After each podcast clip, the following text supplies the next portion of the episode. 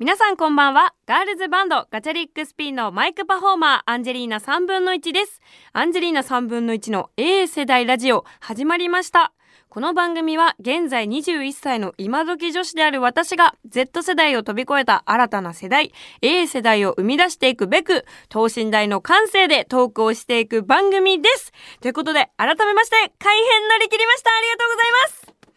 ということで、えー改めまして、はじめましての皆さん、よろしくお願いします。今週から毎週火曜日の夜9時30分からの放送にお引越しになりましたね。そしてなんと、実は今回から静岡放送にもネットされることになりました嬉しい静岡の方の放送時間は毎週土曜日の夜7時30分になります。ということで、静岡の皆さん、聞いてくれてますか？いや嬉しいちょっとさあのー今この静岡の話とかもしてたんですけど一個だけねどうしてもこのオープニングで話したいことがあってつい最近まあこの収録日のつい最近はもう WBC で超大盛り上がりだったんですよ世の中が。でまあさどこのさ番組に行ってもさなんかテレビ見ててももう WBC で話題持ちきりみたいな。そんな中アンジェリーナ3分の1は WBC で騙されましたよ1個。いや自分のせいなんですけどなんかさあの WBC 日本が優勝しましたと。で、わあ嬉しい。私もちゃんとね、毎回ね、試合見てたんですよ。で、朝一でもうあの、優勝した時も見てて、うわあもうほんとかっこいいな、最高だな、スポーツってって思って。私もあんまりすごい野球知ってるわけじゃないんだけど、でもやっぱなんかこう、日本が頑張る瞬間は、こう、日本人として私も見届けたいみたいな。で、結構私も大盛り上がりで見てたんですよ。で、終わった後にしばらくしたらなんか、ツイッター見てたらね、なんか大谷翔平さんが、大谷翔平選手がね、ツイッターを開設したみたいな。なんか、その優勝を機に、ツイッターを始めましたみたいなツイートをしてて。で、私それを一発目にこう見た時に、なんか、今のツイッターってさ、フォローしてなくてもおすすめみたいな機能があるから、そこに出てきたわけよ。で、私もさ、ハッシュタグ WBC とかで結構、野球いいな、かっけえな、みたいな感じでつぶやいてたから、多分野球関連のことだからさ、流れてきたのよ、おすすめで。で、あ大谷選手始めたのかな？ツイッターみたいな。で、私インスタはフォローしてたから、まあ、このね、ブームにのっとってツイッター始めるっていうのも、まあ別に変な流れではないじゃない。だから、おー、なんか、えー、ツイッターでより近くに、まあインスタだとちょっとおしゃれな感じでさ、投稿されてたりとか、まあ写真がメインの SNS だからさ、またこうより近くに大谷翔平選手を感じられるコンテンツが生まれたかって思って、で、嬉しくなったんだけど、でも、言うても、結構ツイッターって偽アカがめっちゃあったりとかするから、一時フォローしなかったの、1時間ぐらい。そしたらもうさ、みるみるうちにさ、もう10万とか20万とかフォロワーになってて、で、あ、これはもうさすがにこんだけフォロワー伸びてるんだったら、絶対本物やんって思って、フォローしたんですよ。で、もうその、なんかね、もう結構何十万ってフォロワーの人もいたから、その、解説しましたみたいなツイートも私リツイートして、で、そんで、リツイートして、え、みんな大谷選手始めたの分かってる？みたいな。みんな知ってる？みたいな感じで、私も、うん、みんな始めたから見なよみたいな感じで、ツイートしてさ、で、しばらくその後またツイッター閉じて、他の仕事してたから、まあ、3、4時間ぐらいツイッター見てなかったのよ。そしたらさ、なんかその、いつもお世話になってるスタッフさんが、こう、スタスタ仕事終わりにね、私に話しかけてきて、大谷翔平選手、ツイッター始めたと思ってるでしょって言われたのね、急に。で、え、何ですか？みたいな。あ、あれですか？さっき開設したアカウント、あ、知らないんですか？逆に。始めたの知らないんですか？みたいな感じでめっちゃ言ってたの。そしたら、あれ、偽アカだから、恥ずかしいねって言われたの。えって思って、え、そんなことないよ。絶対偽アカじゃない。だってあんなめちゃめちゃフォロワー増えてたし、絶対本物だから今証明してあげるよ見してあげるよっつってツイッター見たらそのアカウント凍結されてた 偽アカでしたねなんかねちょいちょいファンの人もねそのやっぱ23時間ぐらい携帯いじってなかったからそのファンクラブの SNS とかもでもさなんか「アンジーなんかあれ大谷選手じゃないよ」みたいな「な騙されてない大丈夫?」みたいな感じですごい言ってくれてたのを何にも気にせずに私は23時間ぐらいソーシャルネットワークサービスに騙された人生を送っていたっていう。そりゃそうだよあんな忙しい後にツイッターなんて解説するわけねえだろ当たり前だわバカ野郎この野郎って思いながら。本当にもう嫌になっちゃいますね。もう SNS はみんな気をつけましょうね。あの、有名人の人とか、あの、偽アカとかね、作られやすいですから。私もいずれかアンジェリーナ3分の1の偽赤とかもできちゃうのかななんて思いますけども、私は今ツイッターとインスタグラムをメインでやってるので、えー、その他のアカウントはまあ TikTok なんかでもやってるんですけどね、結構メインはツイッターとインスタを見てもらえたらと思います。よろしくお願いします。おい、全然静岡の話してねえじゃん。ちょっと静岡の話もさして、オープニングで。なんかね、私ね、静岡といえばね、結構意外とゆかりがありまして。で、まあ、ライブで行ったこと何回かあるんですよ、静岡。でも言うても私たちのこのバンドの動きって結構本当に土曜日に静岡でライブやったらもう日曜日にまた次の会場行かないといけないからもう移動しちゃうのよすぐにだから大体もう前乗りとかして夜に着いてもうほんと一泊だけ泊まってライブやって移動してみたいな感じだからあんまり静岡観光ってしたことがないんですけどそんな私にもねゆかりがありまして実はですねあの静岡のローカル CM に3回ぐらい出たことがあるんですね。で、その中でも一番メインで出させてもらったのが静岡ガスの CM で、これがね、本当に超メインの子役で出てたわけなんですよ。で、なんでこの静岡ガスの CM のメインの子になったのかっていうのも、私昔少しだけ子役やってて、で、事務所になんかスカウトで入ったのね、お兄ちゃんと一緒に入ってたんだけど、そのお兄ちゃんの面接についていきがてら、なんか、あ、なんか妹ちゃんもどうですか？みたいな感じでスカウトされて、ああ、はい、あ、じゃあなんか 私もなんか目立ちたいんで入ります、みたいな感じで入ったの。子役の事務所に。で、なんかそこで、まあ一週間もしないぐらいのうちにも契約して、まあなんだかんだ大人の話とかもいろいろして、わかんないよ。私子供だからまだわかんないんだけど、いろいろ話をして、3日後ぐらいにね、ちゃんと正式にその事務所入った3日後ぐらいにオーディションの話をいただいて、で、なんか、これがまあ CM のお話ですよ、みたいな感じで言われて、ああ、そうなんですね、CM、ああ、でも、なんか私も小学校3年生とか2年生の時だから、え、CM 何それ？みたいな。え、テレビで私出れるってこと？みたいな感じですごい嬉しかったんですよ。で、なんかよくわからずに、とりあえずこの台本にある言葉セリフを、まあ3行ぐらいなんだけど、これ覚えて、あの、すごい愛想振りまいてオーディション受ければいいからって言われて、ああ、わかりましたみたいな。じゃあ、笑顔だけは得意なんで、みたいな感じで、まあ小2小3ぐらいの時に、あ、はじめましてよろしくお願いします。初めてのオーディションです。みたいな感じで、2、3年生にしたら結構流暢に喋れてて、で、なんか私も、あ、これ、結果とかどんな感じで基準で選ばれるのかもわかんないけど、まあ今日すごいオーディション初めてやって楽しかったな、みたいな感じ感じで、1週間ぐらい経ったらね、あ、受かりましたって。えー、合格したんだって思ってでなんかまあもちろんさそのオーディションの中身でさいろいろセリフとかは言うからどんな CM やるのかっていうのはざっくりまあもちろんセリフの中でわかるんだけどでもあんまちっちゃいからさ気にしないじゃん中身ってとりあえずまあ大人の言うことを聞きながらセリフを言ってであの受かってたみたいな感じだったからそれがほんと静岡ガスのメインの女の子の CM っていうのを知らなかったのよ。だから撮影の会場行った時に初めて台本見て静岡ガスえメインの女の子役ですみたいな。えー、めっちゃでっかい仕事取ってきてんじゃんアンジーと思って。で、なんかその CM を撮影してみたいな。で、なんかその後にその CM 作ってたなんか偉い人が結構気に入ってくださってて何回かこうローカルの CM に呼んでもらってみたいなのがあったんだけどそのつい最近まで放送されてたらしくてその CM が。なんか静岡ガスのポカポカプランってやつなんだけど、まあなんかツインテールした私がガス、ガス代とか心配じゃないみたいな CM でなんか、えー、知らないのって。ガス代抑えられるんだよみたいな感じの CM をやってたんだけど、それが本当に撮影してからもう7、8年ぐらいずっと流れてたらしくて。で、私が初めてガチャリックスピンに加入した2019年のツアーで静岡に行った時に、まあちょっと MC でね、笑いながら話してたのよ、それを。いや、静岡ってまあ私ゆかりあってみたいな CM 出たことあるんですよみたいな話をしたら、なんか本当に客席にいた静岡の人が、その CM つい最近までやってましたよって。まあもちろんね、年々重ねていくごとにさ、あの放送回数とか頻度とか減ってくるんだよ。新しい CM がまたできるから。でも、もう静岡ガスの CM って言ったらすごい多分みんな、あの CM を連想するぐらいは流れてましたよって言われて、あ、そうなんだ、みたいな。えー、全然顔変わってないですね、みたいな言われて、すっごいそれが嬉しくて。だからまたね、静岡のなんか CM とかできたらいいななんて思ってるんですけど、なん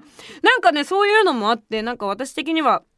ちっちゃい時から静岡ってちょっと、ちょっとこう自分の仕事とか頑張りたい時とか静岡スタートだったなみたいなのを思い返した時にこの改編一発目でね静岡のネットも決まり静岡でも放送されるっていうめちゃくちゃいい流れじゃないですか。幸せなことですよ。すごいうまくまとめたと思いません？なのでえこれから先え静岡の皆さんもぜひぜひこの A 世代ラジオを愛してもらえるような番組になっていけたらなと思っております。それでは行きましょうかアンジェリーナ3分の1の A 世代ラジオ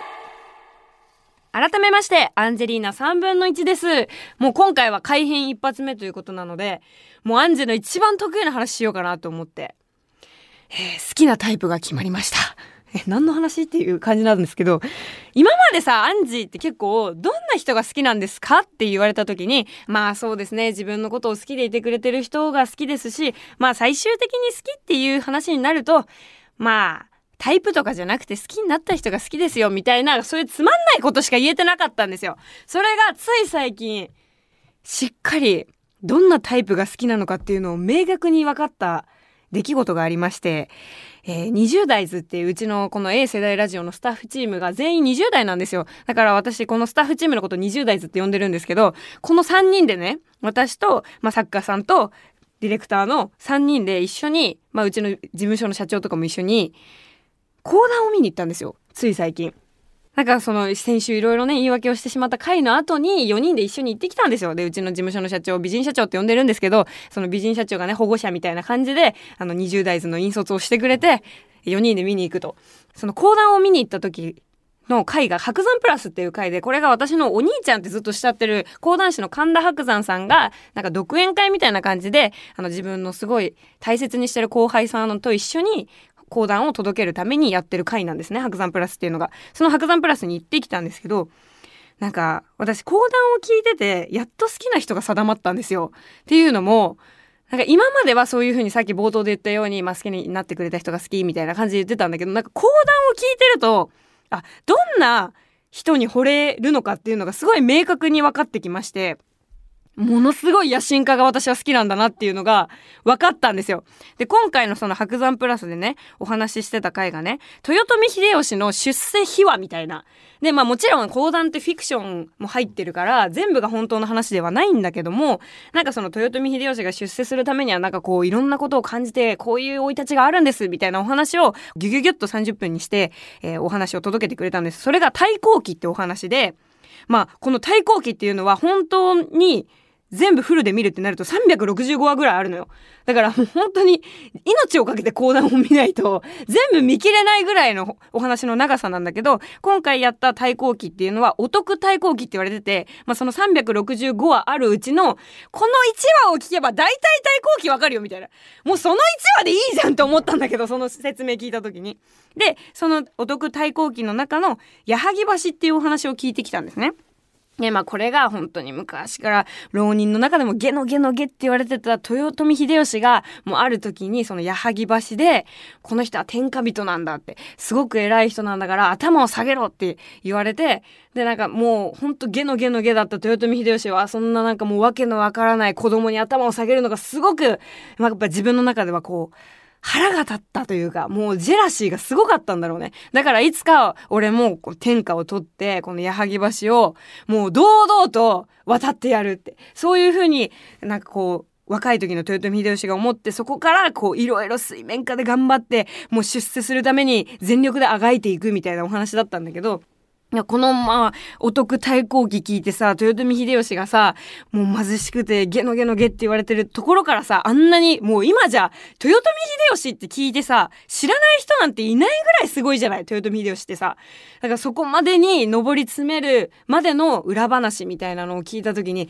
やっぱ私は夢があって、その夢に向かっては、まあ、もちろんこのご時世、手段を選ばないのはいけないことなんだけど、でもなんかこう、野心持ってる人ってめちゃくちゃかっこいいなって思ったの。だから私の好きなタイプはそういう野心家の人ですっていうお話なんですけど。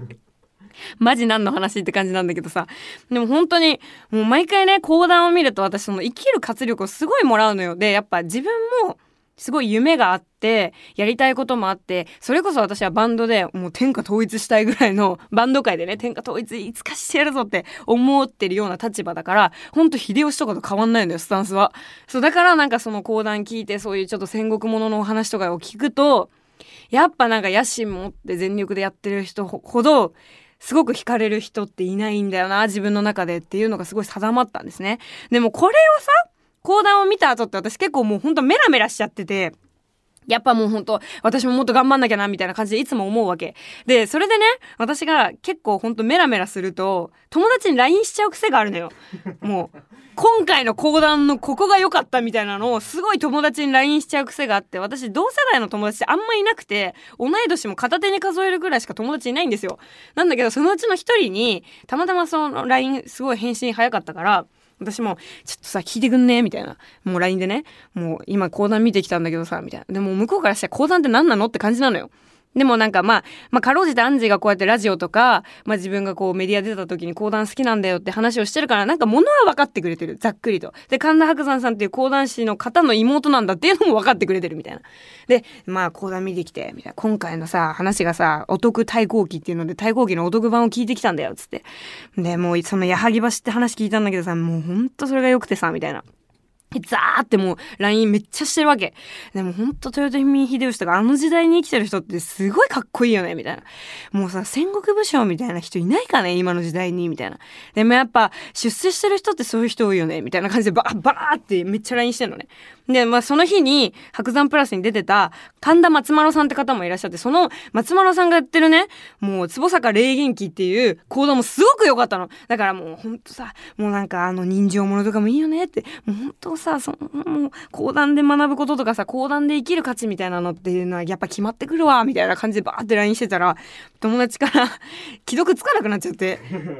初め、冒頭の10分ぐらいの私の LINE は全部見てくれてたのに、もうその後から多分めんどくさくなったんだろうね。LINE 一切見てくれなくなっちゃって。で、なんか、それで、まあ3、4時間ぐらいしてもう夜中入ったぐらいにもう私も寝ようかなと思って、ああ、なんか、やっぱ講談のことあんまりわかんないのになんかすごい熱意だけで伝えちゃうのも良くなかったな、みたいな。本当に講談広めたいんだったら、もう講談広めたいんだったらなっていうのもおかしいんだけど、私のポジションで。でも本当に講談好きだから知ってもらうんだったらなんかもうちょっとライトにいろいろ説明した方が良かったなとか言って、ちょっとおセンチになってたんですよ、私も。そしたら、もう深夜の2時、2時3時ぐらいにポンって LINE が入ってきて、9割わかんなくて今まで生きてきた意味見失ったって LINE 来たの。ああ、申し訳ないと思って。私は今すごく好きなものを話してるけど、でもやっぱこのオタクの熱量っていうのは、やっぱ、己で感じてるだけだから、逆に私友達の生きる活力を失わせてしまったと思って。で、もうとりあえず本当にごめんみたいな。もうとりあえず時間があるんだったらもう白山 TV でも見てみたいな。あの、本当に時間ある時でいいから、もう半身浴とかしてる時に白山 TV 見てくれたら、ほんと講談の良さ分かってくれると思うし、もうなんなら生でも体感してほしいんだけど、でもなんか私と多分行かない方が講談楽しく見れると思うから、みたいな感じで LINE したの。でもなんか逆にさアンジーはさその同い年の21歳ぐらいの子たちが好きなものとか好きな音楽っていうのがあんまよくわかんないのよだから もう私もなんかほんとめちゃくちゃ反省して一番最後にでも私は21歳のあの、その友達ね、友達が知ってることも知らないことばっかりで、私もなんか、今まで生きてきた意味見失ったって送ったの。おせちになって。送り返したら、いや、でも大丈夫。人が知らないものを知ってることこそが、勝ちだからって来て あなんかすごいいいこと言ってくれたって思いながら講談の良さ伝わってるかなって思って。でも本当に今こうやってラジオでも話させてもらってるんだけど講談の良さっていうのはそこに足を踏み入れて劇場の空気感とかもそうなんだけどまあ私最近ねやっとね寄せデビューとかもし始めたりとかして演芸ホール行ったりとか末広手行ったりとかもしてるんだけどやっぱ映像で見てるだけだった時の講談と実際に足を運んでその会場で見た講談って全然違かったのよ空気感も。でやっぱり私的にはさすごく講談が大好きだから初めて白山さんの YouTube 見て中村中蔵っていうお話を見た時にもうそれだけでもうボロボロ涙流しながら YouTube 見てたんだけどそれが実際に生で会場行って講談に触れた時にもっとすごい好きになったわけよ。でもう YouTube なんかで知った気になってちゃいけなかったな自分みたいな。本当にこの会場に足を踏み入れないとわからない講談の良さっていうのをやっぱ体感してからはもう沼で私も。だから全然本当にまだね、初心者だから分かんないこともいっぱいあるし、それこそ白山さんのファンの方にね、いろいろ伝統芸能とかってこういうことなんだよっていうのを教えてもらったりとか、講談ってもっとこういう良さがあって深さがあるからねっていうのを教えてもらえるからこそ、多分私もこう、いろいろね、勉強しながら講談のことを知れるようになっていってるので、なんか今このラジオ聞いて、白山プラス行こうとか、思ってくれる人が一人でもいればなって思ってますし、なんでこの改編一発目でお兄ちゃんの仕事を広めてるのかもよくわかんないんだけど、でも本当にね、なんか、それこそ今静岡で聞いてくれてる方もいらっしゃると思うんだけど、あの、白山さん、頻繁に結構いろんな地方行って講談を広めるために動いてるので、またチケット取れる機会とかがあったら静岡にいる方にも講談ぜひ触れてほしいし、ねもうこんなこと言ってるんですけど、自分のバンドの音楽も一番触れてほしいから、なんか私的にはね、なんでこの白山さんの講談をこんなにこう熱を持って私も好きって言ってるかっていうと、やっぱや、やりたいことが一緒なんですよ。なんかその、白山さんは講談で、なんかその講談を広めるためにいろんなラジオもそうだし、メディアとかにも出て、自分のやってることを広めるために、こう動いてる。私もなんかバンドガチャリックスピンっていうのを広めたいから、こういろいろラジオやらせてもらったりとかメディアに出させてもらえる機会があるときは、こう、ちゃんとメンバーの一人として先頭に立って頑張っていきたいと思ってる。なんかそういう、なんか、ね、やり方みたいなのが似てて、だから私もなんかこう話せる時には講談の話いっぱいしていきたいなって思うし、逆にね、お兄ちゃんの白山さんも私のバンドの話とかすごいしてくれたりするから、ちょっとそこはね、兄弟の愛みたいなものもあり、この改編一発目には、ちゃんとこのお兄ちゃんの大好きな講談のお話をしたいなと思ってお話をさせていただきました。それではここでちょっと最近やってなかったんで全然来てないコーナーの紹介をしようかなと思います。メールがね、全然来なくなっちゃったの。私がフリートークが長すぎて。本当にすいません。ちょっと改めて、あの、レギュラー化していきたいコーナー2つあるので、そこからちょっとご紹介したいと思うんですが、お泊まり会の夜というコーナーがあります。このコーナーでは、お泊まり会の夜に布団の中で友達と話すような内緒の恋バナや、ちょっとした自慢をアンジーにこっそり教えてくださいというコーナーです。まあ例で言うと、なんかちょっと昔の若い時の武勇伝とかでもいいですし、最近こういうの頑張ってるよとか、こういうことをちょっとアンジにお勧めしたくてね、みたいな何でもいいんですけど、ちょっとアンジーにこっそり教えたくなるようなメールを送ってもらえたらと思います。そしてもう一つが、人生まだ若輩者なのでというコーナーです。このコーナーではまだまだ未熟で若輩者のあなたが日常で思ってしまった不満や違和感を覚えてしまった出来事を人生まだなんとか年なのでと年齢を言い訳にしてお送りくださいというコーナーです。こちらはですね、そうですね、簡単に言えばもう愚痴みたいなもんですよね。なんかもう人生まださ、私だったら21年だからさ、ちょっと電車乗ってて、なんか全然さ、周りに配慮しない人のことを見るとイライラしちゃうんだよね、みたいな、例えば。なんかこんな感じでちょっと日常で思った違和感とか不満みたいなのを年齢を言い訳にして送ってもらえたらと思います。これがね、結構基本的になってくるレギュラーのコーナーでございます。そしてもう一つ、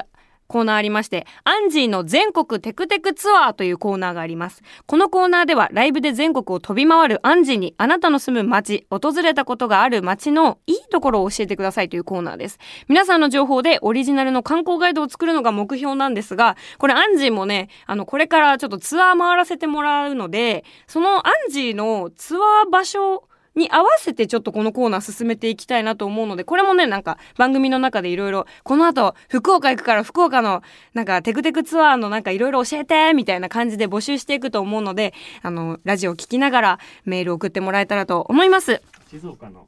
静岡のテクテクツアーもいただきたいですね、静岡の方。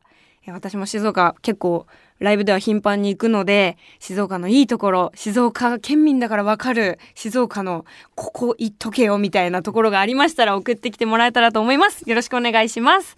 各コーナーへのメールは受付メールアドレス、アンジーアットマーク JOQR.net までお願いします。アンジーは小文字で ANG です。メールの件名に、お泊まり会テクテクツアー弱敗者と、えー、コーナー名を書いてお送りください。もちろんね、そのコーナー以外でも普通だとか感想、リアクションなど何でもお待ちしております。